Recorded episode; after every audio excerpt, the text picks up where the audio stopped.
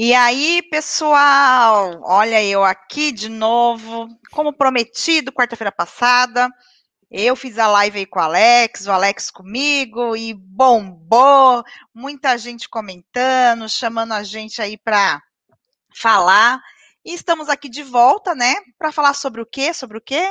Sobre como você entrega valor, né, descomplicando a venda aí do serviço contábil e como você entrega valor aí para o seu cliente através dos seus serviços. Então, a melhor coisa que tem mesmo é você grudar aqui nessa live, ficar aqui com a gente, nessa live, webinar, o que seja, e aprender muito mais sobre como entregar esse valor, porque a percepção de valor, quem entrega é você. Não, não, não ache você o seguinte, que é, ah, o meu cliente está satisfeito, meu cliente vê valor. Você tem que aprender como que você consegue ver isso, consegue entregar esse valor todo para o seu cliente. Só desse jeito você vai conseguir vender mais e não ficar brigando por preço aí com as várias contabilidades. É uma coisa que eu sempre falo, né? Quando a gente vai no posto de gasolina encher o tanque do carro, a gente vai lá no, na, na lojinha de conveniência e compra uma latinha de coca por seis reais. Sendo que essa latinha de coca lá no mercado, ela custa R$1,99. Aí eu digo para você, por que que eu pago seis reais numa latinha de coca lá no, no postinho, lá no posto de gasolina e, e deixo de pagar R$1,99 no mercado? Conveniência. Estou ali naquele momento, tá geladinha, então eu nem penso no preço. Então, como que você pode fazer para vender os seus serviços e as pessoas, o, preço, né, não ser a, a, primeira a primeira régua dessa pessoa. Como que você vai fazer isso? E claro, trazendo hoje aqui o Alex, especialista em marketing digital, entrega de serviços. O Alex, por muitos anos aí, ele acompanhou aí a carteira de clientes, ele entregou todo esse valor. Então, nada melhor do que ele para falar sobre isso. E se você já está aqui nessa live, curte, compartilha. E eu estou passando aí a bola para o Alex, porque a gente tem muitas coisas para falar. Alex, quem não te conhece, se apresenta, vamos lá. Olá, Marta, boa tarde. Boa tarde a todos. Tudo bem? Ah, Do jovem. Marta pediu para me apresentar novamente. Vamos lá, Alex de Paula, sócio fundador do grupo DPG. E como a Marta diz, eu gosto da, da parte da estratégia. Eu sou a pessoa que analisa dados, eu sou a pessoa que analisa estratégia, que cria estratégia, a pessoa que olha o que acontece nos bastidores. Né? Eu tive uma reunião hoje pela manhã, Marta, muito interessante com o Anderson Gomes e mais duas pessoas focadas no mundo de agências. Uhum. E uma coisa que nós estávamos conversando é que o mundo dos negócios é muito glamouroso. Né? Então, nós olhamos as empresas, o lado de fora das empresas, as estruturas físicas incríveis, principalmente no, no mundo de agências, né? todo mundo muito preocupado com branding, visual muito grande, mas como estão os bastidores dessas empresas? De verdade. Quando nós falamos em modelo de gestão, como é o modelo de gestão dessa empresa? As pessoas nos veem aqui, Alex e Marta, falando numa live sobre gestão, sobre vendas, sobre marketing, mas como que são os bastidores do grupo DPG? Como são os bastidores daquilo que nós fazemos no dia a dia? Qual é a loucura de uma reunião de sócios, uma reunião de diretoria? Né? Como que são os conflitos de ideias por trás de uma modelagem de negócio para que chegue no modelo ideal que converse ou venha a convergir com o propósito do seu público-alvo, para que o público-alvo veja valor naquilo que você está fazendo. Né? Eu, eu gosto muito de, de citar a Bíblia quando eu converso, inclusive no mundo dos negócios. Por quê? Porque é o seguinte: Salomão fala ali no livro de Provérbios, capítulo 3, versículo 7, que nós não devemos ser sábios aos nossos próprios olhos. E quando nós falamos sobre percepção de valor, seja de um produto, seja de um serviço, a prerrogativa dessa percepção é sempre de quem consome, nunca de quem vende. Agora, quem vende tem que ter o cuidado de hackear a mente e o comportamento do seu consumidor para entender o que encanta Né? Quando nós falamos de produto ou serviço e nós falamos sobre percepção de valor, necessariamente nós passamos por questões funcionais e emocionais desse produto ou serviço. Nós falamos por benefícios funcionais, benefícios emocionais. Quando eu falo somente de benefício funcional de um determinado produto ou serviço, eu concorro por preço. Vamos dizer assim: eu quero trabalhar é, a compra de um sabonete. Qual é o benefício funcional de um sabonete? Cara, me limpar. Tem um excesso de ácidos graxos ali, uma série de coisas que geram uma espuma, mas o propósito é tirar a oleosidade, a, aquela seborreia da pele e acabou a história. Né? Inclusive, eu parei de lavar o cabelo com sabonete, que eu descobri recentemente que eu estava acabando com o meu cabelo lavando com sabonete. É, o sabonete, pô, lava, legal, tira a oleosidade. Eu tenho a pele muito oleosa, o couro cabeludo muito oleoso. Porém, o excesso de ácidos graxos que tem num sabonete tira totalmente a oleosidade e, a sebo, e, a, e aquela questão da umidade que aquela oleosidade mantém no couro cabeludo. E se eu deixo totalmente seco o couro cabeludo, o que, que vai acontecer? As células começam a morrer, o meu cabelo começa a ficar com aparência opaca, opaca sem brilho, mas parece palha. E eu comecei a observar que será real. Eu falei, mas quais os benefícios, então, de eu lavar com shampoo que é diferente? No funcional é mais ou menos a mesma coisa, só que o shampoo deixa um pouco mais de oleosidade. Porém, no emocional, o meu cabelo com brilho, com vida, entendeu? Parecendo cabelo de verdade, me traz um outro nível de percepção de valor sobre o produto shampoo, sobre aquilo que eu preciso usar para fazer a minha higiene capilar, ok? Então eu não posso me focar somente no benefício funcional de um produto ou serviço para que eu possa precificar esse serviço e concorrer adequadamente no mercado. Quando nós falamos de serviço de contabilidade, o que, que o contador precisa observar, Marco? Quais são os benefícios funcionais dos serviços que eles trazem e quais são os benefícios emocionais que ele gera para o cliente dele? Para que o cliente entenda que, de fato, vale a pena pagar mais por aquele produto ou aquele serviço que ele está contratando do contador. Então é sobre isso que nós vamos falar hoje. Quero aí agradecer a todos que estão ao vivo conosco. Pessoal, curtam dá um likezinho lá, compartilhe nos grupos. Por quê? Você dando um like lá, um joinha, o que, que acontece? O YouTube começa a trazer mais relevância para o nosso canal. E trazendo mais relevância para o nosso canal, mais pessoas começarão a assistir as nossas lives, mais dúvidas serão trazidas e mais nós conseguiremos trabalhar os assuntos do dia a dia que são desafios para vocês no dia a dia. Ok? Agora sim, Alex, vocês sabem tudo? É lógico que não. Nós estamos aqui para aprender junto com vocês. Por isso que esse compartilhamento, entendeu? É muito importante, Marta, e todos que estão assistindo. Para quê? Porque a troca de ideias enriquece. Até você que não concorda com algo que, que nós falamos aqui, por favor, eu quero saber a sua opinião, eu quero saber a sua visão, porque toda unanimidade é burra. Ok? Então não existe unanimidade quando falamos de vendas, não existe unanimidade quando falamos de percepção de valor. E quando nós conflitamos ideias, nós crescemos. Quando nós confrontamos, aí entra no nível do desrespeito. E desrespeito não é bom para ninguém. Então, o conflito de ideia é totalmente aceitável, o confronto, absolutamente não. Tá, pessoal? Então curtam, compartilha, pega o link aqui do YouTube, manda lá nos grupos que vocês participam, principalmente de empresas de contabilidade, tá? Para que nós possamos enriquecer esse bate-papo das nossas quartas-feiras. O assunto é bastante relevante. O contador, ele tem trabalhado muito nos últimos tempos, nos últimos anos, através de toda essa transformação do mercado contábil, para que o cliente o enxergue com o valor que de fato ele tem para a gestão de uma empresa, para que essa empresa tenha longevidade e sustentabilidade, tá, Marta? Que é o mais importante, né? Uma empresa, ela precisa de um contador para quê? Para cuidar da conformidade? Sim, benefício funcional.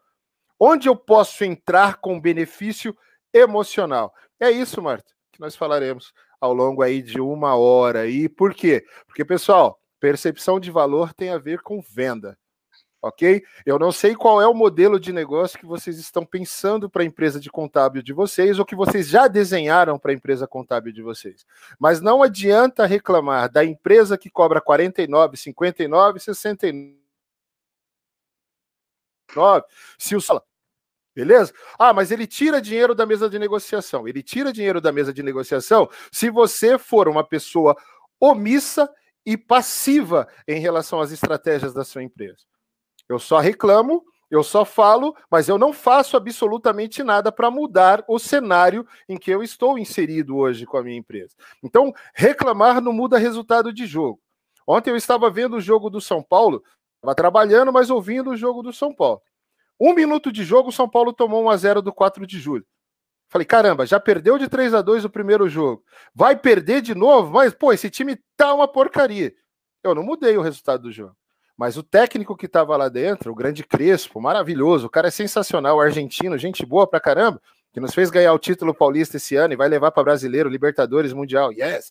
Entendeu? Os corintianos, pode falar bobagem aí, o Palmeiras também, pode dizer que não, que a gente vai lá esse ano aí. O que, que vai acontecer?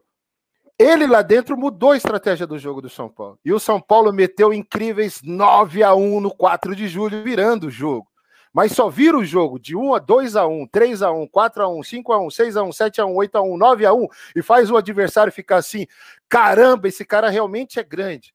E eu não deveria ter provocado onça com vara curta, é só quem está participando do jogo, contador. Agora, qual jogo você escolheu é, é jogar? Qual protagonismo que você está assumindo no seu jogo para que você possa fazer a diferença? Né? Porque para aumentar a percepção de valor do seu cliente, primeiro, você não pode ser sábio aos seus próprios olhos. Achar que o que você faz é maravilhoso para ele. Não, você tem que entender se realmente é maravilhoso para ele. E aí, Marta, vamos ao longo para isso daqui não virar um monólogo. Trabalhar aí num bate-papo, você tem muito a agregar, eu tenho muito a agregar aqui. Eu gostaria que os clientes mandassem suas perguntas também, para que a gente começasse aí realmente a transformar isso daqui numa mesa redonda entendeu? Show. Onde o assunto é tratado por todos, não somente por uma pessoa só, tá? Ótimo, Alex, mas assim, sempre vamos ter uma visão muito boa sobre isso, né? Eu estava prestando atenção aqui, estava colocando nos grupos, né, que eu participo de contadores dessa live também, enquanto estava falando, e estava pensando aqui, né? A gente conversa aí diariamente com vários contadores e e, e, a, gente, a gente começa a ouvir alguns questionamentos, né? E um deles, Alex, é assim: olha, eu, eu, eu vendo commodity, eu não tenho condições de criar novos produtos aqui no meu escritório. E aí, como que eu vendo arroz com feijão e no arroz com feijão eu mostro valor para o meu cliente? E a pergunta vai para você, e eu vou te colocar em nova sinuca de bico, né, Alex? Nem sei se eu vou te colocar.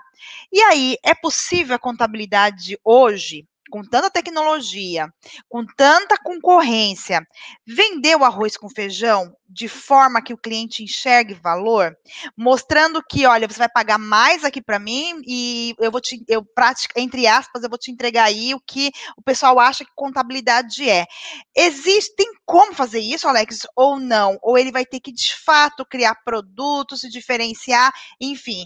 Tem como a gente pegar esse arroz com feijão e entregar de uma maneira aonde o empreendedor vai ver valor nisso? Porque, assim, ok, contabilidade é obrigatória, a gente sabe disso. Então, tanto faz se eu, se eu comprar da online quanto eu comprar aqui é, de você. Então, como que o contador hoje, que está sem tempo, não tem produtos, não tem uma diferenciação, ele vai vender isso, vai mostrar valor na contabilidade? Marta, eu gosto, você sabe que eu gosto de exemplificar as coisas sempre com uh, um exemplo prático, uma história, porque eu acredito que isso faz as pessoas visualizarem melhor aquilo que elas precisam entender dentro de um contexto. Tá. Tá? Então, eu vou falar um pouquinho sobre beleza feminina para você entender. Tá? Uhum. Tá? Tem uma mulher no Brasil que ela é linda. Ela é linda. Eu vou falar de uma mulher famosa, ok? Porque todo mundo vai, vai, vai conseguir compreender onde eu quero chegar. Tá? O nome dela é Preta Gil. É uma mulher linda. Eu acho a Preta Gil maravilhosa.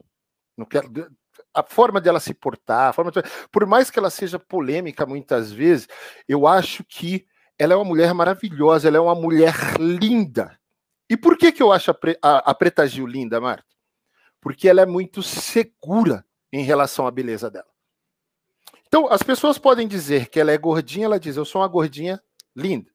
As pessoas podem dizer que ela tem uma expressão assim, ela fala, essa expressão é o que me deixa linda. Tudo o que ela fala em relação a ela, ela fala em relação ao quê? Que ela é linda. Então, não é que ela é linda aos próprios olhos dela e está querendo ser linda aos próprios olhos, mas ela acredita de verdade que ela é linda. Eu conheço outras mulheres que são lindas, mas extremamente inseguras em relação à sua beleza. E as pessoas olham para elas e falam: não sei porquê, mas aquela mulher tem alguma coisa estranha que não casa. Quem acha a Preta Gil linda, fala: realmente ela é uma mulher fantástica, ela é linda.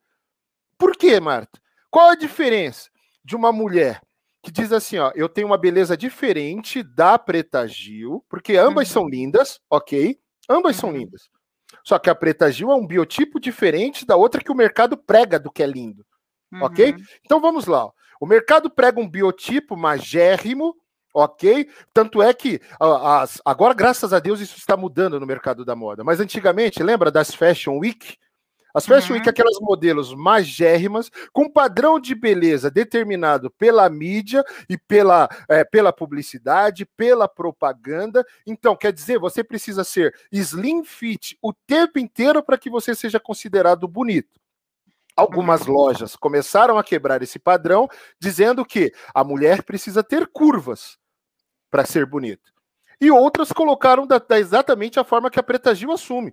Eu sou linda sendo magra, eu sou linda sendo gordinha, eu sou linda tendo curva, eu sou linda com retas maravilhosas, porque a estrada da curva de Santos, ela tem retas espetaculares e ela tem curvas simplesmente sensacionais. E tudo isso compõe a estrada de Santos, que é uma estrada linda. Tem até música do rei falando sobre isso, né? Eu prefiro as curvas da estrada de Santos. Então quer dizer, é isso. Onde eu quero chegar, contador? arroz e feijão tem muito benefício para a saúde. Ele não serve somente para alimentar e matar a fome. Tem os benefícios do arroz, que são os benefícios do carboidrato, que é trazer energia, entendeu? E fazer com que você funcione muito bem e aguente o tranco um dia inteiro, entendeu? E tem o benefício da proteína que existe no feijão, das fibras que existem no feijão, que faz ser uma dupla perfeita. Ok? Então você prepara o seu arroz com feijão da forma que você achar melhor, que você está sempre alimentado. Consuma carboidrato com moderação, proteína com moderação, entenda o seu biotipo e comece a trabalhar. Entenda o seu biotipo.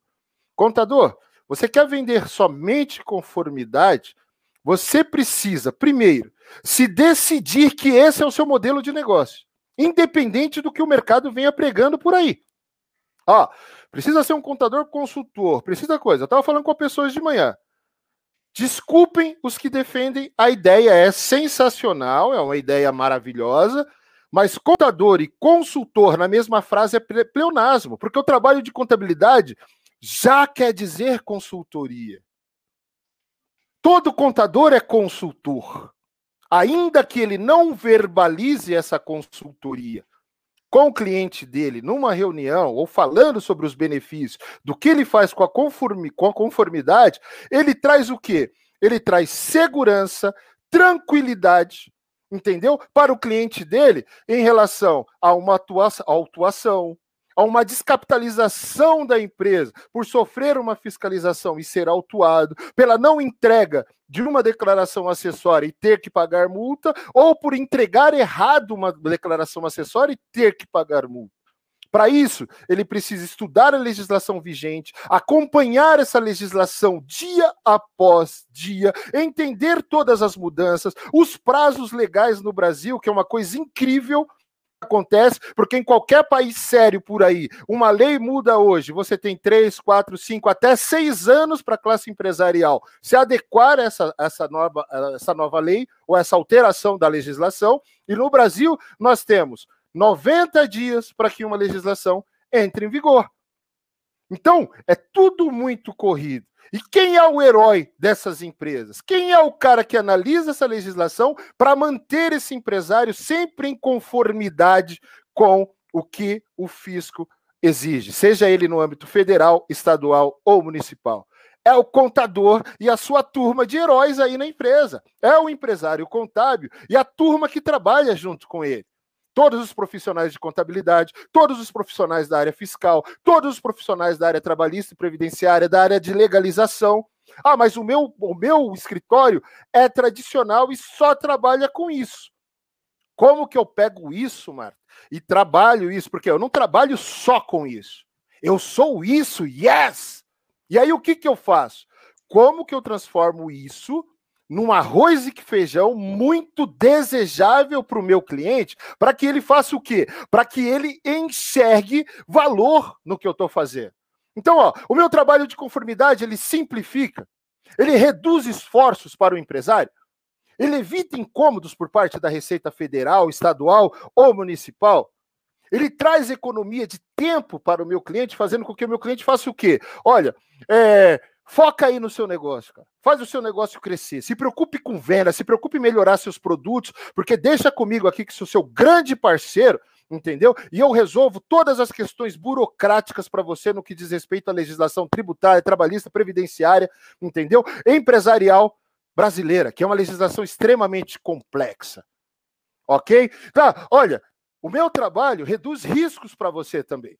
Então, ó, vamos lá. É, é se o contador é especialista na apuração de impostos, Marta, ou não? É um especialista ou não é um especialista na apuração de impostos? É um especialista ou não é em fazer gestão de folha de pagamentos? Com certeza. É especialista ou não previdenciário em relação àquilo que diz respeito à legislação empresarial? Ok? então, quer dizer, ele é um especialista. Se ele passa essa segurança que ele é um especialista para o empresário, ele mostra para o empresário que ele reduz os riscos daquela empresa ou não?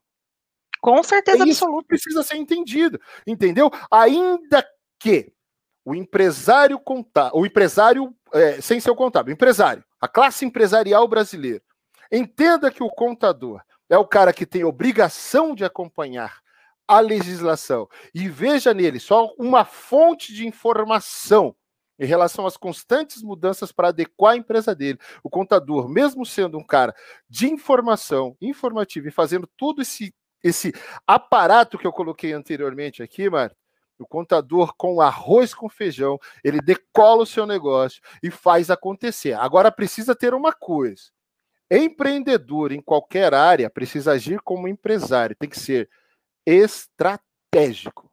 Eu quase apanhei de um contador outro dia, porque eu falei, pare de pensar com a cabeça de contador. Aí ele olhou para mim e falou: o que, que é? Contador tem merda na cabeça, Alex? Por que, que você desconsidera a cabeça de um contador? O que, que eu quis dizer quando eu falei essa frase para ele e eu expliquei? Falei, então vou mudar o jeito de falar com você. Para de pensar com a mentalidade operacional. Começa a pensar estrategicamente no seu negócio. Entenda as cadeiras que você precisa sentar quando você está lidando com o seu negócio. Quando você está operacionalizando o contador, você é um funcionário do seu escritório. Então, se você é um funcionário do seu escritório, quanto você paga hoje para um analista contábil para você fazer trabalho de análise contábil? Ah, eu pago 3 mil reais. Legal. Por que, que você ganha 15? Ah, porque eu sou o dono dessa porra toda aqui. Não, calma aí. Desculpa. Quando você está sentado na cadeira de analista, você não é dono porra nenhuma. Você é analista contábil. E o seu salário acima de 3 mil reais, se esse é o teto da sua empresa para o analista, está caro demais. Você está sangrando a tua empresa.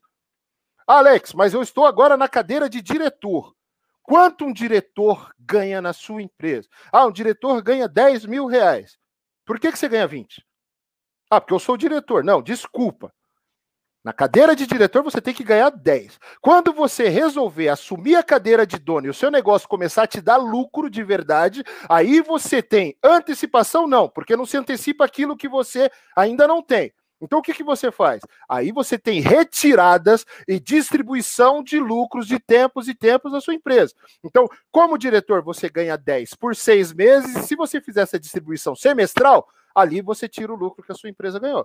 Agora, se for anual, você tira uma vez por ano o lucro que a sua empresa divide com a sua empresa, divide entre os teus sócios, percentual da empresa, percentual dos sócios, porque a empresa é teu sócio contador. Você não pode deixar a empresa desguarnecida. Ah, paguei todo mundo, agora pego o lucro e jogo todo na minha conta, porque eu tenho uma casa maravilhosa para comprar, uma Mercedes, uma Land Rover, uma não sei o quê, e o ano que vem sua empresa está totalmente descapitalizada, começando do zero de novo. Você pega a empresa que é lucrativa, leva ela às vezes para o ponto de equilíbrio novamente, ou não. Você deixa ela no prejuízo, porque você não sabe como começará o próximo ano. E aí, se dois clientes teus, que a maioria dos escritórios funcionam assim, Marta, vários escritórios que eu conversei, estou falando dentro do que eu conversei, tá? Uhum. Funcionam assim, Alex. Eu tenho aí em torno de 10 clientes que são responsáveis por 60% do meu faturamento. O restante é para compor esse faturamento até os 100%. Agora, uhum. pense você, contador. Você não deixa a parte da empresa, não deixa a empresa segura e retira tudo lá, porque você está pensando operacionalmente, você não está pensando estrategicamente. Você não pensa em engordar a vaca, você vai fazendo a vaca ficar cada vez mais raquítica, tirando de você, tirando da vaca e levando para você, para o seu patrimônio pessoal. Ok? O que, que acontece se três clientes desse no começo do ano, que são responsáveis por 60% do seu faturamento, ok? Abandonarem você? Seu faturamento vai cair drasticamente. E o que, que vai acontecer? Sua empresa que estava no ponto de equilíbrio, que você fez um planejamento incrível para o outro ano, para manter sua empresa no ponto de equilíbrio e tentar subir a partir dali, ela começa no vermelho, porque você não contava que você ia perder faturamento. Calma aí, eu preciso contar que eu vou perder faturamento. Eu preciso contar com a inadimplência. Eu preciso contar que o mundo pode entrar em crise com o que está acontecendo. É só analisar as tendências, entendeu? Então, pensar estrategicamente. E quando eu penso estrategicamente, Marta, antes de pensar em vender, eu penso em estruturar o meu modelo de negócio. O meu modelo de negócio será um modelo de negócio de contabilidade tradicional, dentro da pergunta que você colocou. Eu posso partir para um modelo de contabilidade híbrida, ok? E contabilidade híbrida tradicional, mas digital, só que eu forneço somente conformidade no digital. Eu não faço nenhum tipo de trabalho mais consultivo do que o trabalho de conformidade ou consultoria de conformidade que eu já faço para o meu cliente, mesmo não verbalizando para ele aquilo que deveria fazer. Um outro detalhe, Marta. Quando eu trabalho somente com conformidade, como que eu aumento a percepção de valor desse cara? Primeiro, mostrando para ele tudo o que eu faço por ele. Né? Ah, cara, contador, eu mando lá umas notas para ele, ele emite um imposto. Mas, contador, existe uma jornada, não existe uma jornada? A partir do momento que você fechou o cliente aqui, fechou o contrato com o cliente, ou você transferiu, migrou a empresa dele de um outro escritório para o seu, ou abriu a empresa dele, um novo modelo de negócio para ele, ou a primeira empresa dele, existe toda uma jornada que você cria para esse cara. Como é o onboarding que você faz com esse cara? Você evidencia para ele, nesse onboarding, tudo que você faz e continuará fazendo para ele? Marta, parece uma bobagem, ok? Mas não sei quantos clientes são clientes de bancos digitais aqui. Mas, galera, é impressionante. Você emite lá uma faturazinha do Nubank, emite lá uma faturazinha do, do, do, do C6 Bank, lá do, do, do Banco Inter, seja qual for esses bancos digitais, que os caras, além de mostrar a fatura, olha a diferença de uma fatura do Mastercard tradicional, ok? Pega lá a fatura do, do cartão do seu banco digital e olha, tem os seus gastos, tem a média de gasto que você tem com determinados tipos de produtos e mercados que você consome mais, entendeu? E tem, inclusive, os estabelecimentos que você mais costuma gastar com o seu cartão de crédito. Olha que interessante. Para você que gosta de inteligência e trabalhar com dados, isso é sensacional. Cara, gastei dois mil reais no mercado aqui da esquina esse mês. Caramba, será que se eu fizesse uma pesquisa e fosse ali no Carrefour, que é aqui pertinho da minha casa, ao invés de comprar no mercado do bairro, o Carrefour tem uma estrutura maior. Ah, mas eu estou ajudando o mercado do bairro. Legal, isso é sensacional. Principalmente nessa época de pandemia, faça isso. Ok? Mas a hora que você tiver que pensar na sua finança pessoal, você vai analisar onde você tem o melhor custo-benefício para você fazer suas compras mensais. E aí você vai analisar, pô, tem coisa que é melhor eu comprar no Carrefour, tem coisa que é melhor eu comprar no mercado de bairro, tem coisa que é melhor eu ir para o Big, tem coisa que é melhor eu ir para outro supermercado, ou é melhor eu comprar num atacadista. Então você começa a fazer inteligência das suas finanças. Ah, cara, mas não compensa, só o transtorno que eu vou ter em vários lugares. Galera, é simples. 20 reais que vocês economizam por dia, durante 365 dias do ano, vocês estão economizando em torno de 7.300 reais. Não é brincadeira. Não é qualquer coisa. Entendeu? Então pensa nisso, multiplica 20 por 365 dias, 7.300 reais por ano. Faz diferença ou não faz diferença para quem tem projetos e objetivos de alcançar sonhos e metas financeiras? Não faz diferença, porque eu não encontro 7.300 reais na porta da minha casa. Eu não chego ali e alguém me dá 7.300. E contador, quem tiver 7.300 para desperdiçar, minha conta é no Banco TU, Itaú, agência XXX, entendeu? Pode depositar na minha conta, porque se você não gosta dos 7 mil, eu gosto. Ok? Então faz assim, ó. Vou dar uma dica melhor ainda. Pega esses 7.300 e investe mensalmente no marketing da sua empresa aqui conosco. E você vai ver o quanto nós vamos ajudar você a alcançar seus objetivos, tá? É preciso ter essa consciência, Marta.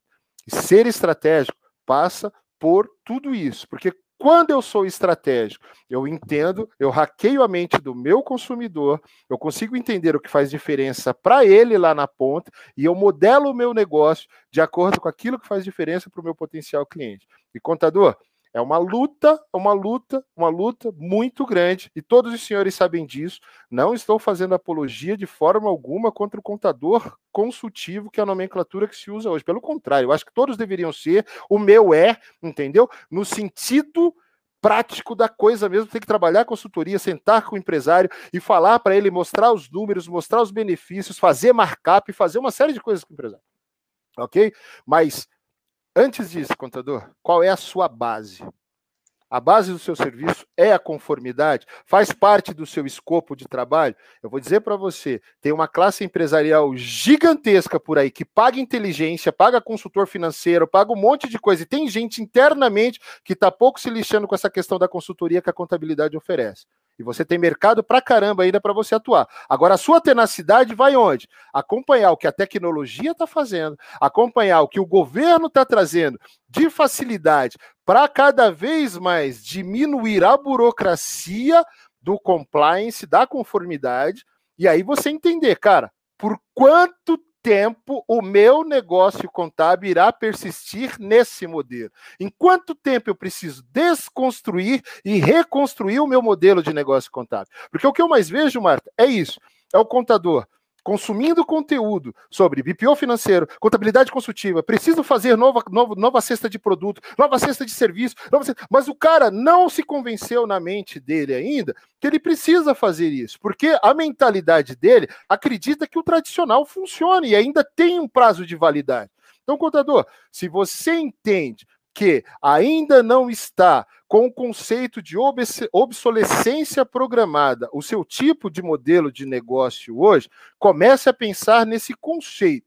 Quando que eu preciso desconstruir esse modelo? Até quando eu subsisto nesse mercado?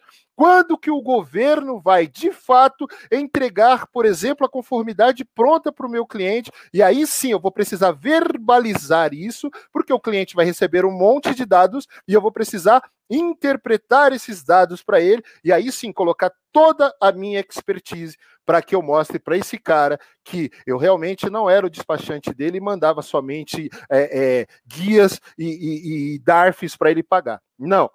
Eu era o cara que garantia segurança, tranquilidade, economia de tempo, é, mitigava riscos, entendeu? Eu era o cara que trazia toda a informação, então eu era o wiki legislativo desse cara, e ele tinha toda aquela confiança. E o negócio dele só chegou até onde chegou porque eu fui o carregador de piano nessa área para ele, que é a área mais importante. Porque empresa nenhuma consegue subsistir no mercado se ela não estiver com compliance perfeito principalmente na área tributária, trabalhista, previdenciária, na área legal, ok? Porque ela vai começar a chamar a atenção do fisco, ela será autuada. E aí já vimos grandes negócios quebrarem, por quê? Porque os caras estavam atuando ilegalmente. Então a conformidade é a base, é a base, é a massa madre, ok? O que, que eu faço a partir do momento que eu descobri que a conformidade é a minha base e que ela tem data de validade?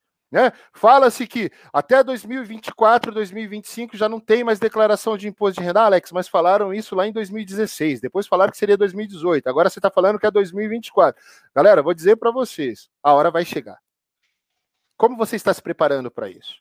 Entendeu? Os bancos entregando conformidade. Quando que você está preparando para isso? Vários contadores que têm uma mentalidade mais estratégica estão criando bancos. Bancos digitais para fornecer toda a estrutura financeira e de conformidade para seus clientes e para o mercado empresarial e legal. Né? A Reut é uma dessas empresas. Então vamos lá, vamos pensar. Por que, que você acha que a galera da Reut está nadando de braçada e que, que você não vai ter que vir atrás deles? Por que, que todo mundo gosta de entrevistar a Reut, mas ninguém estuda de fato o modelo de negócios dele para entender, cara, como que eu faço? Porque esse é o futuro. Só que o futuro, contador, começa hoje. Se eu quero comprar um carro para dirigir todos os dias e eu não sei dirigir, eu preciso começar a fazer autoescola hoje. Eu preciso pegar prática no volante antes de comprar o carro. Porque a hora que eu comprar o carro eu já saio dirigindo. O que, que você está fazendo para se especializar mesmo no que vem por aí? Para aumentar a percepção de valor. Ó, entenda o que eu falei. Aumentar a percepção de valor, porque já existe uma percepção de valor naquilo que você faz. Se não existisse, você não teria tanto tempo aí, muitos escritórios tradicionais do estado de São Paulo, do, do estado do Rio de Janeiro, de Minas Gerais e do Brasil inteiro, entendeu? Há 10, 15, 20 anos com uma carteira ainda sólida de clientes. Eles veem valor no que você faz. Talvez esteja precisando você simplesmente mudar a forma que você se comunica e se relaciona com esse cliente sem precisar mudar nada no seu serviço, sem precisar mudar nada na sua entrega.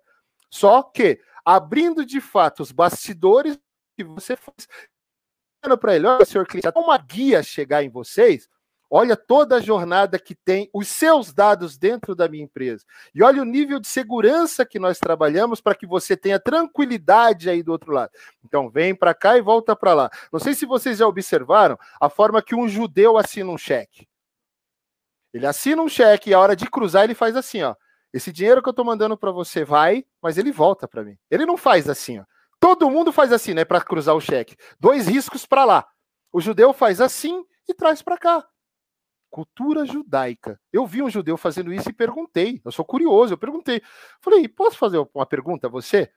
Ele falou, pode. Eu falei, por que, que você cruzou todos os cheques indo e voltando? Ele falou, porque o que vai para você tem que voltar para mim. E tem que voltar dobrado. Então, eu vai para você, mas volta para mim. Vai para você, mas volta para mim. Contador, o que, que você está trazendo do seu cliente que volta para ele e, e mandando para o seu cliente que volta para você? É isso que você precisa começar a entender. Se eu preciso mandar os honorários para o meu cliente, como que eu posso melhorar o demonstrativo do honorário? Se eu preciso conversar com ele sobre aumento de, de honorários, como que eu evidencio tudo que eu faço a mais para esse cara, de modo a que ele não entenda, ou ele entenda, que aquilo não é minha obrigação e eu fiz por deliberalidade durante um tempo. Ah, Marta, mas é muito difícil depois que eu dei uma coisa, eu conseguir fazer com que esse cara é, é, veja que aquilo não foi de graça. Calma aí, você faz um, um contrato com ele, não faz? Você assina, por exemplo, é, IOB, Senofisco, Legis Web, Lefisc, etc. Você já observou as letrinhas pequenas do contrato que diz assim, ó, o serviço de consultoria por telefone e por e-mail é mera deliberalidade, podendo ser interrompido, pelo menos o contrato da IOB é assim, tá, gente? Se eu estiver falando bobagem agora, me perdoe, mas na época que eu era consultor de vendas de boletim informativo, era assim que era o contrato. A consultoria, talvez até por questões tributárias, porque eles colocavam que vendiam livros e tem uma série de, de incentivos aí para livrarias e editoras e etc. Né? Mas o trabalho consultivo era colocado como deliberalidade. Por quê? Porque, cara, é o seguinte: hoje eu tenho uma SLA para te atender, no máximo 24 horas, no máximo 2 horas, no máximo 30 minutos. Mas 60% do meu time pegou Covid e não vem atender. A hora que você disser para mim assim, ó, é o seguinte: você falou que ia me atender por ah, em torno de 30 minutos, você já me atenderia? Eu mostro o contrato para você e falo: não, isso aqui é um serviço que eu faço por deliberalidade que eu posso. Eu continuo, mas agora eu tenho carga reduzida de consultores para atender ok? E você Show. não consegue processá-lo por causa disso, tá? Então, contador, como que você pode trazer segurança para você tendo essa via de mão dupla com o seu cliente, aumentando a percepção dele? É uma coisa para você parar e começar a pensar estrategicamente, para você não colocar para ele somente benefícios funcionais, trazer os benefícios emocionais para essa conversa. Show, Alex. Olha, um grande aprendizado, muito, muito aprendizado aqui. E, gente, se vocês prestaram atenção, teve uma aula aqui e, de fato, você consegue sim entregar valor. Você estava falando sobre isso, né, Alex? E, e, você vai falando, e eu vou pensando na nossa trajetória, eu vou, eu vou lembrando das coisas que aconteceu com a gente no começo, né? Então, a gente hoje aí está com o Lopes, tem a empresa tem 17 anos, vai fazer 18 agora em janeiro, né? É, a gente está com Lopes, tem 16 anos, porque o primeiro ano a gente teve uma outra contabilidade. Aí a gente saiu dessa outra contabilidade e o, eu, o, Lopes era nosso cliente, eu comecei a conversar muito com o Lopes e ele começou a explicar várias coisas bacanas, coisa que meu contador antigo não fazia. Eu falei assim, puxa vida, acho que eu vou levar minha contabilidade para lá, né? E aí, quando eu levei a contabilidade para lá, Alex, foi muito interessante, porque assim, o Lopes, eu já cheguei lá e o Lopes já me avisou sobre algumas coisas. Por exemplo, ele falou assim para mim: Olha, Marta, é o seguinte, é, FGTS, GPS é uma coisa que você não pode deixar de pagar, daquele jeitão dele que você conhece, porque vai parar um camburão na sua empresa e, é, e quando parar esse camburão na sua empresa, você vai acabar sendo presa. E eu daquele jeito, eu acreditei assim nisso, assim, gente do céu. Então, assim, nesses anos todos eu nunca trazei uma GPS, uma FGTS, porque eu sempre lembro disso. Óbvio que depois a gente vai vindo, vindo, a gente vê que não, as coisas não são tão desse jeito, mas ele sempre, ele sempre me alertava. Olha, Marta, se você fizer isso, isso está errado. Então, assim, você falou uma coisa muito interessante. O empreendedor quer ter o quê? Tranquilidade, segurança, é, é ter tempo para resolver as coisas dele. Então, a partir do momento que eu começo a ver que minha empresa tá, olha, eu não vou ter problema com fiscalização, eu não vou ter problema com meus colaboradores, porque a contabilidade faz tudo certinho, eu vou ter tranquilidade que amanhã uma conta minha pode ser bloqueada ou coisa do gênero. Então, realmente essa questão da tranquilidade. Então, Alex, se o contador ele comunica isso de uma maneira é, é, muito clara para o cliente, é muito clara, como que se diz? O que, que acontece? Meu, você, você com certeza. E, Marta, existem formas de comunicar. Né? Uhum. Né? Existem formas de você comunicar. Por isso que é importante você ser estratégico. Você conhecer o seu público-alvo e saber quais as alavancas que movem esse público.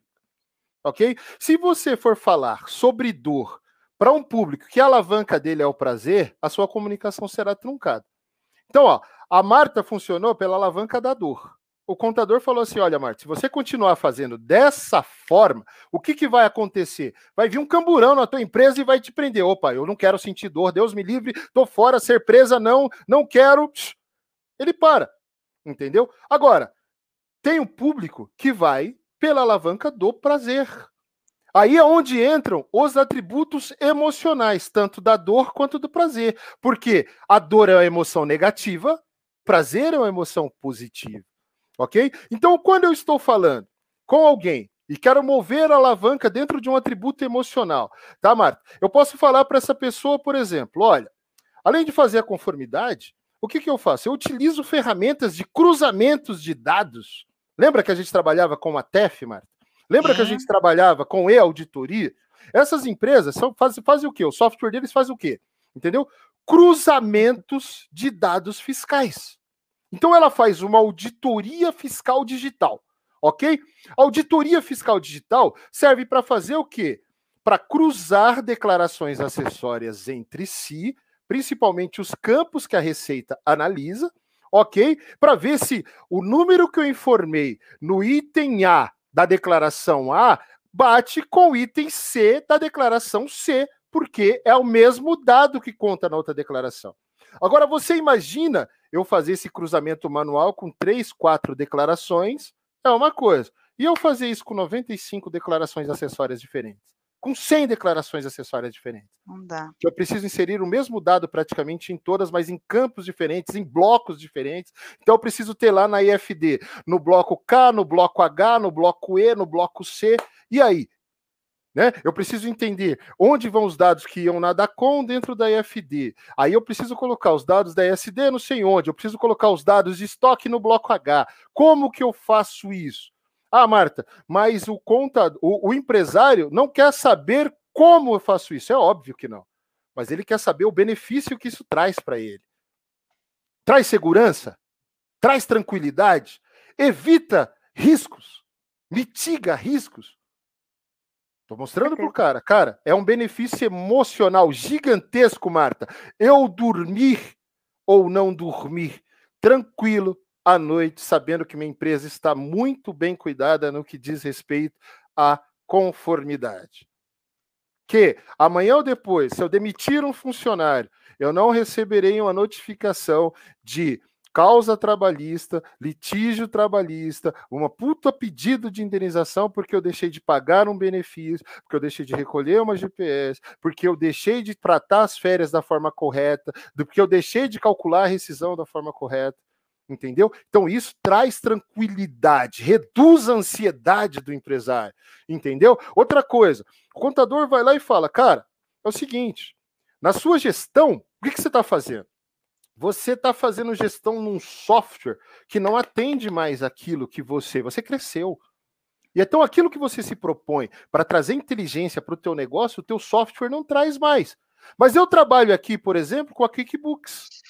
E a QuickBooks gera os dados que a gente precisa para integrar com o meu sistema contábil aqui, eu já gerar esse tipo de inteligência para você, para fazer análise do seu, é, do seu custo operacional, do seu custo é, é, é, sazonal. Então, vou colocando diversas questões ali para o cara, e eu falei, cara, você não precisa se preocupar, por quê? Porque eu vou customizar o sistema para você, ou junto com você, para trazer tranquilidade para você. Outra coisa, a, a equipe da QuickBooks está lá à disposição para treinar você. A equipe do OMIE está lá à disposição para treinar você. A equipe Conta Azul está lá à disposição para fazer isso. Porque nós vemos que a maioria dos escritórios trabalham com mais de um sistema. Está certíssimo. Por quê? porque o sistema atende determinada necessidade de público, outro sistema atende outra necessidade de público e assim por diante. Nenhum sistema, eu não encontrei ainda, tanto para agência quanto para empresa, entendeu? Um sistema que faça tudo. Ah, cara, mas nós temos diversos sistemas de midway para depar, ok? Eu conheço um confiável, não vou falar dos outros, vou falar do que eu conheço, que é a Sobit. Legal? Mas cruza tudo que você precisa e o empresário lá do outro lado aceita que você faça isso. Dá para colocar? Se você é antenado, dá para colocar, porque qualquer sistema vai conversar com o Sobit que manda dados tratados para você. Mas se não tem o sistema da Sobit, o que, que você faz? Você coloca um sistema da Conta Azul lá dentro, da QuickBooks, da OMIE lá dentro direto, integra com o seu sistema contábil.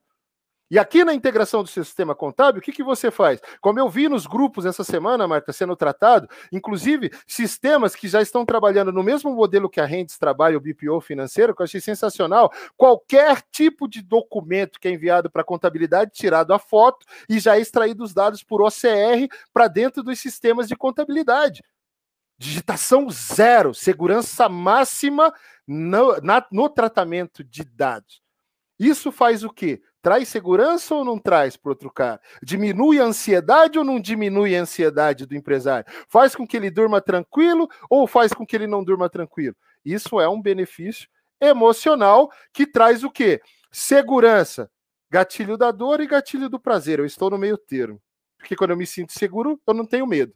Quando eu me sinto seguro, eu me sinto apto a fazer alguma coisa que me dá prazer.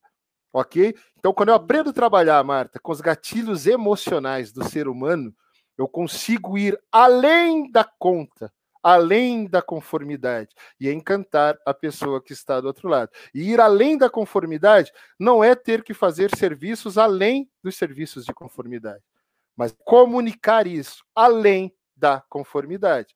Porque a forma que eu vendo um bolo, mesmo sem cobertura, pode ser muito mais gostosa do que a Soldier e qualquer confeitaria famosa. Vende. Tudo depende da forma que eu convenço você e gero desejo em você em comer aquele bolo. Lembra que você falou da loja de conveniência? Qual a Lembro. conveniência que eu tenho de ter um bolo sem recheio e sem cobertura dentro de uma loja de conveniência de um posto? O que adianta eu ter uma Soldier a 10 quilômetros de distância, sendo que eu estou com vontade de comer um bolo na hora que eu entrei no posto e o cara gerou esse desejo em mim? Desculpa, mas aquele bolinho de fubá sensacional, com erva doce, entendeu? E uma coberturazinha de canela por cima, mais um pingadinho, cara. Ninguém me tira e ninguém coloca recheio no meu bolo. Entendeu? Uhum. Agora, a forma que o balconista apresenta isso para mim da loja de conveniência é que faz eu sentir o desejo de já consumir aquele bolo ali, ou levar para casa para consumir, ou andar mais 10 quilômetros para ir numa Soldier e comprar um bolo confeitado, que vai fazer toda a diferença. Para mim, essa é a forma da, da, da, da, da comunicação. E isso envolve o quê? Tenacidade, envolve estratégia, porque entra no conceito de marketing que a gente tanto fala aqui, Marta. E marketing e vendas andam lado a lado, né? Bacana, Alex. E a nossa live está bombando, o pessoal está comentando, né? E traz esse conteúdo muito rico. Então, vou já te fazer, como a gente, a nossa, o tempo voa. Quando a gente está falando de um assunto muito, muito, muito interessante, vai voando. Então, assim, o que, que o C. Santo falou? Boa tarde, Alex. Como faço para abordar o cliente explicando tudo isso? E aí, Alex, como que ele aborda o cliente dele explicando tudo isso? Vamos lá. Como que é o nome dele, Marta? Aqui está Cesanto Assessoria Empresarial. Vamos lá. Meu querido empresário da Cesanto Empresadoria, é, é, é, Assessoria Empresarial. Primeira coisa, começa a fazer. Começa a fazer.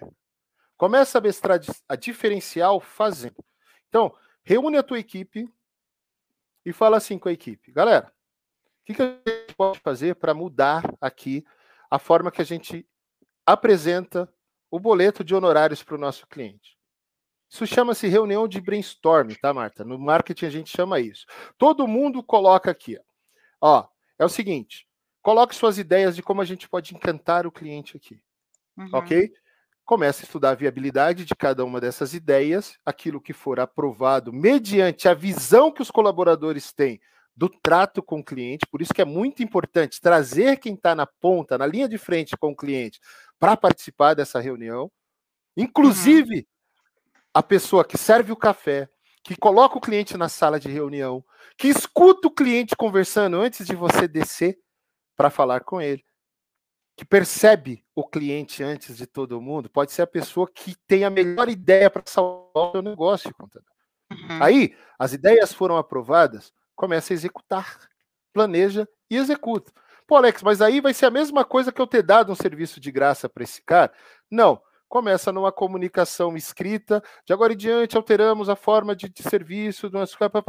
Aí daqui a pouco chama esse cara para uma reunião para esclarecer. Cara, você recebeu esse e-mail meu? Você recebeu essa comunicação dentro da sua área de cliente? Você viu que tem uns comunicados que eu deixei para você? Eu gostaria de conversar com você sobre isso. Olha, nós agregamos isso, nós agregamos isso, isso, isso traz esse benefício para você, traz esse benefício para você. É importante ou não? Então, Marta, sabe aquele conceito do spin selling que se fala tanto em vendas? Método Sim. socrático, pura e simplesmente, levantamento de necessidades, exploração de necessidade e solução ideal para o cliente. Uhum. Eu levanto as necessidades dos meus clientes todos os dias. Eu exploro essas necessidades com o meu time e com o cliente. Cara, mas você está trazendo essa ideia aqui, só que não está muito clara para nós. Quem são os clientes que têm falado sobre isso? Arruma uma forma de conversar com esse cliente, perguntar uma perguntinha simples. Ô, Marta, você me falou aqui que você não compreende direito isso que a gente entrega para você. Me fale um pouquinho mais sobre a sua dúvida. E dá oportunidade para o cara falar. Quando o cara fala, Faça perguntas de confirmação. Então, Marta, você está me dizendo que você não compreende isso que nós entregamos para você hoje, porque assim, assim, assim, repete tudo o que o cliente falou. Aí ele vai falar assim: Isso mesmo, Alex, você entendeu. Isso mesmo, Cesanto, você entendeu. Legal. Então, Marta, deixa eu te fazer mais uma pergunta, ok? No que que isso impacta diretamente no seu dia a dia, nos seus desafios? Você está me dizendo que se eu fizesse diferente, seria mais fácil para você isso, isso, isso, isso. Repete novamente o desafio que ele te contou. Ele vai dizer isso mesmo. E como que você entende, Marta, que poderia ser a forma diferente que nós poderíamos fazer? A pessoa geralmente, quando ela tem uma dúvida sobre aquilo que você quer, ela vai trazer uma ideia para você. Por isso, não seja sábio aos seus próprios olhos. Você perguntou para uma, ele trouxe a ideia. Você trouxe para outra, ele trouxe a mesma ideia. Você trouxe para outra a mesma ideia. Dentro de um concerto de pesquisa, a maioria tem aquela necessidade. Ok? E o que você vai fazer? Eu perguntei para 10, 8 falaram que tem aquela necessidade. De verdade, aquela necessidade existe para o todo. O que, que eu vou fazer? Eu vou aplicar aquilo que o cliente está pedindo. Entendeu? Só que assim, Pô, Alex, mas como que eu vendo isso para ele? Porque eu preciso vender. Cara, atendemos a sua solicitação, sensacional, isso traz esse benefício, mas isso aumenta o nosso custo em X. Isso traz tranquilidade, traz isso, traz isso, traz isso, traz isso, traz isso, traz isso.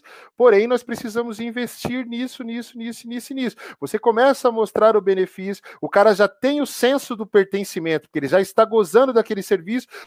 Assim, não, mas eu não pedi para você melhorar isso aqui para me cobrar mais. Tudo bem, não tem problema algum. Você viu que temos condições de fazer, mas aumentou o meu custo operacional. Eu posso continuar fazendo no modelo tradicional para você que nós fazíamos. Eu não tenho problema nenhum com isso, que inclusive que já era o nosso modelo. Ok? Mas eu vou continuar fazendo nesse modelo tradicional por X. Eu preciso que você se programe, porque daqui modelo já não existe mais. Você abriu meus olhos. E eu preciso que você abra os meus olhos nisso. Os novos já entram no novo modelo.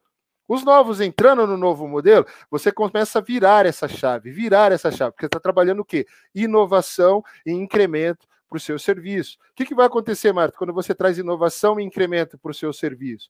Você começa a virar a chave, a maioria da carteira começa a aceitar, quem não começa a aceitar, ou vem pela dor, ou vem pelo prazer.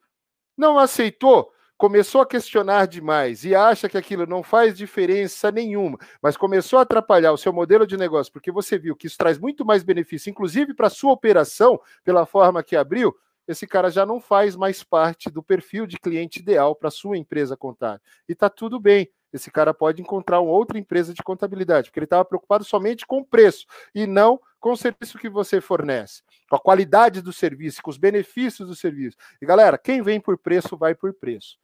Ok? Então é o seguinte: o cara que reclama de você levantar 10, de você aumentar 10 reais no seu honorário, 20 reais, 100 reais que seja, 200 reais que seja, entendeu? Com um benefício gigantesco que você está levando para ele, esse cara é o cara que briga só por preço.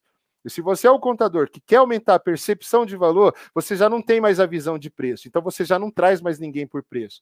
E você demite também pela questão preço. Beleza? Beleza, Alex. Respondido, Marta. Na, com, completamente. E o pessoal aí, o Ismael, obrigada, tá? Essa dupla injeção de sabedoria na veia, obrigado. Faz contábil, show de bola essas colocações. Edson, obrigada. Boa tarde, grande valia essa live. A Marivânia perguntou aqui: qual é esse sistema, Alex, CRM contábil que você citou? Tem vários, né? Tem vários uhum. sistemas de CRM contábil. Quando a gente trabalha com um CRM de contabilidade, a gente precisa entender as necessidades que a gente tem. Eu posso trabalhar um CRM somente para questões comerciais e de marketing, mas não é o ideal. Eu preciso ter um CRM que converse e faça toda a minha a gestão do meu relacionamento. Eu posso trabalhar com Pipe Run, eu posso trabalhar com Pipe Drive, eu posso trabalhar, eh, por exemplo, eu não, eu não conheço mais a fundo esses outros sistemas que eu vou falar, mas eu vejo falar muito bem sobre eles, né? Olha, tem sistemas como o Gesta, que já está inserindo também questões de relacionamento com o cliente, não só tarefa, ok? Tem sistemas como o G-Click, que já faz essa parte também. Então, tem diversos sistemas no mercado, contador, que faz essa questão da gestão do relacionamento. Agora, estrategicamente, você tem que pensar: eu quero fazer essa gestão manualmente ou eu quero fazer essa gestão já informatizada para eu aumentar o meu nível de inteligência cruzando informações. É aí onde você vai voar mesmo, é você investindo mais 100, 200 reais aí por mês para você trazer inteligência para o seu negócio, trazendo o conceito da contabilidade digital mesmo na sua essência. Não presto só serviço recebendo dados digitalmente. Não, eu trato todos os meus dados em nuvem. Eu tenho o conceito do e-business de verdade. Tanto o tratamento dos meus dados quanto dos meus clientes, inteligência, recepção, up, upload e download de informações, eu faço por vias digitais. E no Humanusado eu, tra eu trabalho somente a consultoria e o atendimento diferenciado para o meu cliente. Modelo de contabilidade totalmente híbrido, tradicional, coisa. Contabilidade digital humanizada. O que, que eu trabalho no humano, o que, que eu trabalho no digital. Modelo híbrido funciona. Contabilidade tradicional sem digitar. É a forma que sempre foi trabalhada a contabilidade. Contabilidade 100% online. O cara não fala com absolutamente ninguém, cobra o preço muito barato desse cara para ele fazer o upload da nota e receber um download e fazer um download lá de um DARF, ok? Beleza, só isso funciona? Só isso funciona para você captar o cara, fazer o seu próprio aquário, montar o seu próprio jardim, trazer as borboletas que você quer para dentro dele. Você pretende, contador, trazer benefícios, por exemplo, de mudança de vida para esse cara? Você vai criar uma jornada para ele, desde o MEI até ele se tornar uma EPP, uma empresa de pequeno porte, de médio porte, grande porte. Você está disposto a ser um coach empresarial, levar esse cara dentro de uma jornada de crescimento? Então, trabalhe os três modelos ok? Eu tenho a minha contabilidade tradicional, crio uma marca para minha contabilidade digital e ali é o meu jardim. No meu jardim, eu começo a pescar para o meu uh, jardim principal aqui, que é a contabilidade tradicional, onde não é escalável, é consultivo, por isso eu tenho um valor agregado muito maior, tanto de preço que eu cobro, quanto de valor percebido pelo cliente naquilo que eu faço. Ele quer, questiona aquilo que você faz, porque você leva aí um nível de serviço para ele extraordinário que faz com que esse cara fique encantado com você e coloque você sentado à mesa do conselho da empresa dele. Eu não dou um passo de verdade sem falar com o meu contador, que já é quase o que a gente faz aqui, né, Marta? Exatamente. É, hoje, nossa... pessoal, hoje, pessoal, eu não compro um apartamento sem falar com o meu contador. Hoje, eu não compro um carro sem falar com o meu contador. E ele já falou pra caramba. Eu tava querendo trocar de carro, ele falou assim: só se você for burro. Não troque mais de carro. Primeira coisa, aprenda gestão financeira. Seu carro é bom pra caramba, não dá problema, entendeu? Fique mais cinco anos com ele. Você não trabalha com o carro, ele não te dá manutenção, fique mais cinco anos com ele para ele se pagar por causa da burrice que você fez fazendo um carro financiado pagando juros. Ok? E quando você for vender esse carro, nunca mais compre carro, venda e alugue. Você só sai de casa final de semana com carro. Alugue. As locadoras alugam carros sensacionais para você entendeu? E você não vai ter o custo mensal nem anual que você tem com o carro. Primeiro, locadora costuma alugar carro para executivos. Executivos usam carro durante a semana. Final de semana os carros ficam todos encalhados. O preço da locadora é muito mais baixo. Você pode andar cada fim de semana com um carro diferente do outro, mais bonito que o outro, por um custo muito mais acessível. Você não gasta 10 mil reais no ano e com essa porcaria desse carro seu aí, enquanto você estava pagando, você está gastando 40 mil reais por ano. O que, que você quer mais da vida, meu filho? Economizar 30 mil vale ou não vale a pena? Contador, lindo, maravilhoso. Isso vocês. aí. Isso aí, Alex, fantástico. É, a gente está acabando aí, semana que vem a gente vai voltar, mas até o Faço Conta Alex, manda aí o nome desses programas. Eu vou, eu pedi para a produção, produção, coloca ali, eu vou colocar dois, tá, Alex, que eu sei que os clientes usam bastante e recomendo, que é o Pipe Run e o Gesta, tá? Coloca o Pipe Drive, coloca o Pipe Drive também, Marta, é de extrema confiança, tá? E dependendo do nível de serviço que o cara quer, o Pipe Drive atende mais que esses outros dois. Então tudo depende do nível de serviço. Não, eu pipe, recomendo Pipe Drive, o Pipe Run, eu é recomendo, mais... mas muita gente Muita gente no mercado trabalha com Pipe Drive. Então eu indico os dois, pessoal. Analisa os dois e vê o que se encaixa melhor dentro da sua necessidade. Mas ó, Pipe Run atende mil por cento. Eu acho sensacional. Eu vou mandar aqui, aí pessoal, o pessoal colocar aqui, e coloca Sim, lá, por favor. Gravada. Faz contábil perguntou, vai ficar gravada? Sim, gravada lá no nosso canal. Pessoal, curtam, compartilhem. Mande Isso esse aí. conteúdo para mais gente, pessoal.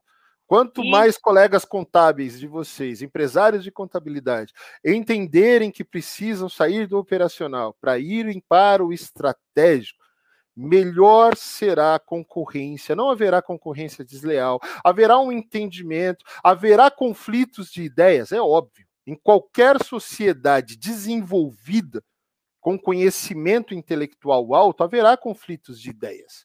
Ok? Eu e a Marta somos sócios e nós não pensamos da mesma forma. Isso é maravilhoso, porque a empresa cresce. Eu agrego, ela agrega, eu agrego, ela agrega, consenso, Vamos embora, a gente voa. Isso é na vida profissional, isso é na vida pessoal, isso é em qualquer área da nossa vida. Assim é o mercado, a concorrência. Né? Eu achava horrível, até bem pouco tempo, Marta, o grupo DPG não ter concorrentes de agência para o mercado contábil. Porque eu não podia fazer benchmark. Onde que eu melhoro? O que, que eu faço? Hoje eu acho sensacional, é onde eu me divirto, olhando o que os meus concorrentes fazem, vendo o que eu estou fazendo de errado hoje, falando, olha isso aqui. Putz, se eu tivesse colocado essa ideia para valer já alguns anos atrás, estaremos continuando nadando de braçada, mas talvez tivesse míope.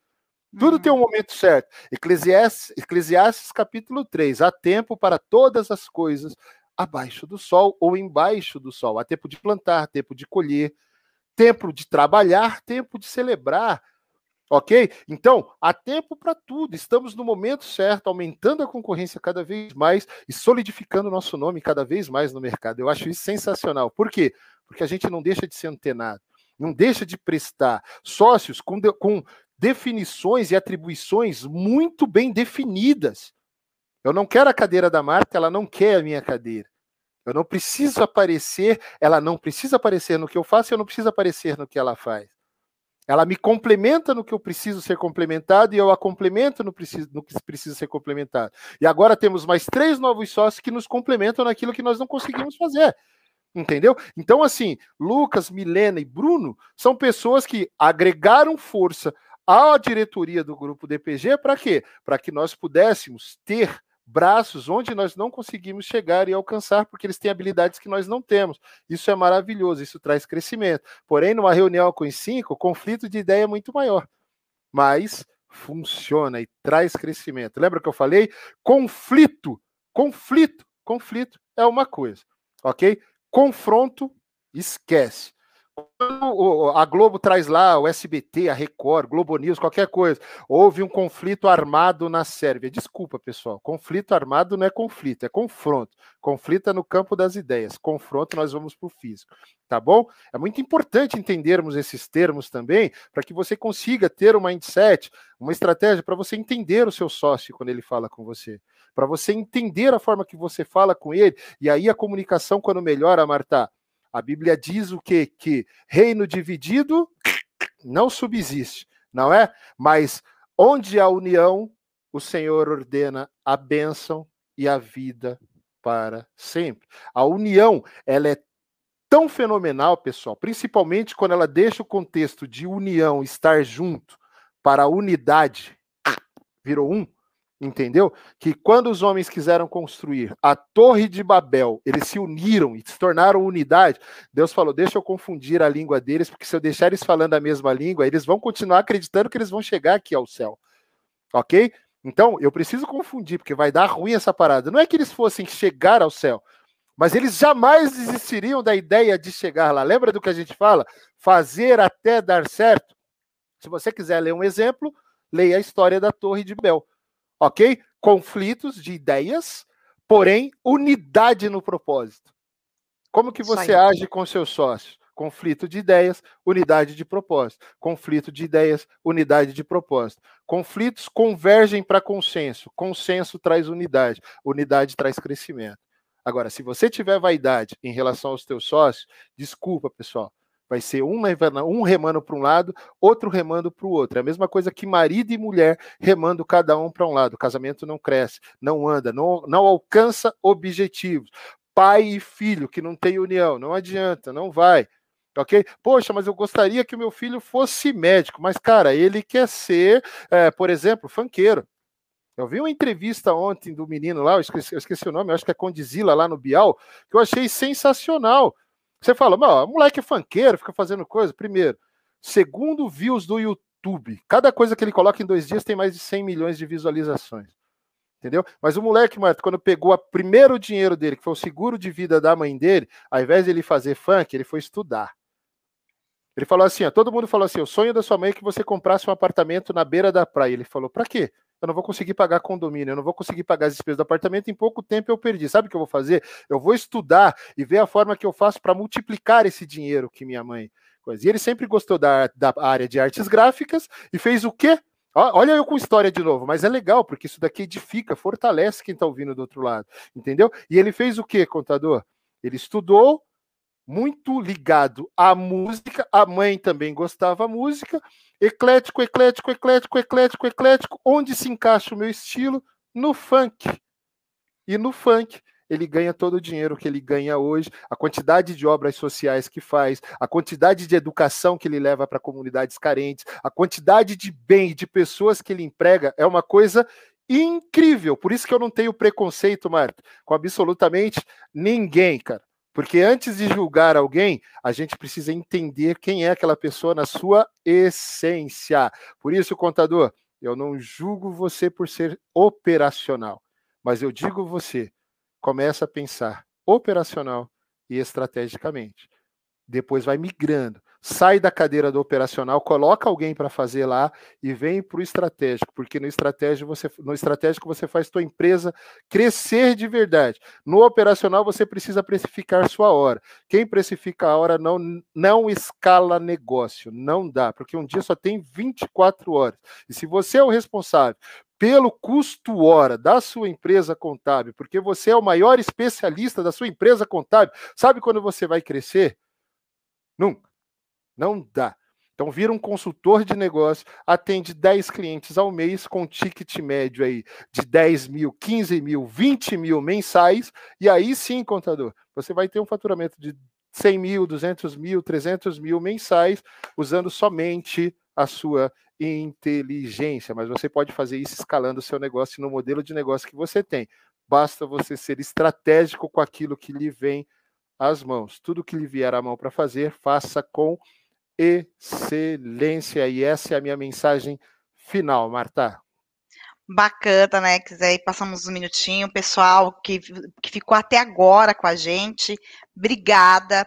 Quarta-feira que vem a gente volta. Obrigada aí pela, pela aula. Faz contábil, falou assim: o cara fala a língua dos homens e dos anjos. Gostei. Isso aí. Isso aí. Gente, mais uma vez, obrigado pela audiência. Ellen, um beijo para você, sempre estar tá aqui beijo com a gente. É, todo, que ficou, todo mundo que ficou até agora. Então, um grande beijo e tchau, tchau. Tchau para vocês, viu? Tchau, tchau, pessoal. Até quarta que vem.